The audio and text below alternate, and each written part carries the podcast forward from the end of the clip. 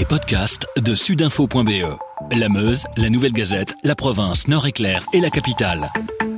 C'est nouveau et c'est maintenant. On vous parle aujourd'hui du marché de l'immobilier qui reprend. Sabrina Bérin, notre journaliste, vous détaille les différentes tendances de l'après-Covid.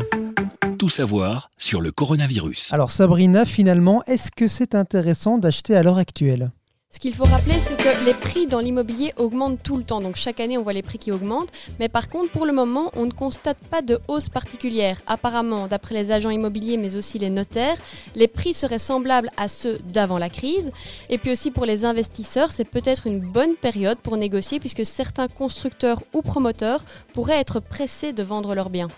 Alors ce n'est pas un mauvais moment pour acheter, par contre la brique dans le ventre du Belge n'a pas échappé à la crise. Effectivement, les notaires ont analysé le marché de l'immobilier.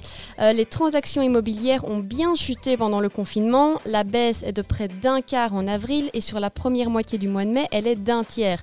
Euh, globalement, sur les six premiers mois de l'année, alors là, la perte est de plus ou moins 15%. Heureusement, le secteur euh, remonte la pente. Oui, donc c'est ce qu'on nous a dit, la reprise est lancée. Reste à savoir si cette reprise suffira à compenser les pertes. Alors il y a des signes qui sont positifs et d'autres plus négatifs. Ici, je précise, je parle bien d'éléments positifs pour le marché immobilier parce que ce que je vais vous dire n'est pas forcément positif pour monsieur et madame tout le monde. En fait, on a beaucoup parlé pendant le confinement des tensions qui sont nées entre les couples et malheureusement, certaines tensions ont conduit à des ruptures. Du côté des notaires, on observe une augmentation euh, des demandes de divorce. Alors, même s'il est trop tôt pour tirer des conclusions, c'est tout de même un élément qui pousse les Belges à acheter un nouveau bien puisque quand on se sépare, il faut se reloger.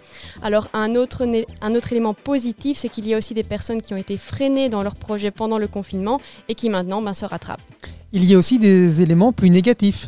Avec la crise, la situation financière des Belges s'est détériorée. Du coup, certains projets peuvent aussi être mis en stand-by et cela se ressent euh, du côté de la, construction. D'après la Confédération Construction Wallonne, la baisse est même plus forte que celle à, laquelle on s'attendait et euh, certains ont décidé de ne pas commander ou simplement d'annuler leurs commandes. Et ces difficultés financières ne poussent pas non plus les gens à investir et donc là aussi, même s'il y a une reprise au niveau des investissements, elle pourrait être plus lente. Avec le confinement, on a pas mal entendu que les gens se tourneraient davantage vers les maisons avec jardin.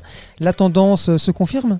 Pour le moment, c'est difficile à dire, euh, mais que ce soit du côté des notaires ou des agents immobiliers ou même de la construction, on considère que c'était plutôt une réaction euh, spontanée et qu'elle ne devrait pas forcément se confirmer dans les prochaines semaines et prochains mois, parce que déjà les maisons avec jardin ben, coûtent plus cher et donc comme je vous le disais, il y a eu des difficultés financières, et ensuite parce que les gens ont retrouvé une certaine liberté avec le déconfinement et donc le sentiment d'emprisonnement euh, s'efface progressivement.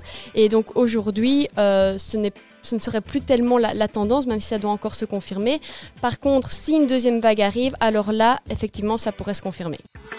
Avec sudinfo.be, la Meuse, la Nouvelle Gazette, la province, Nord-Éclair et la capitale, passez en mode local.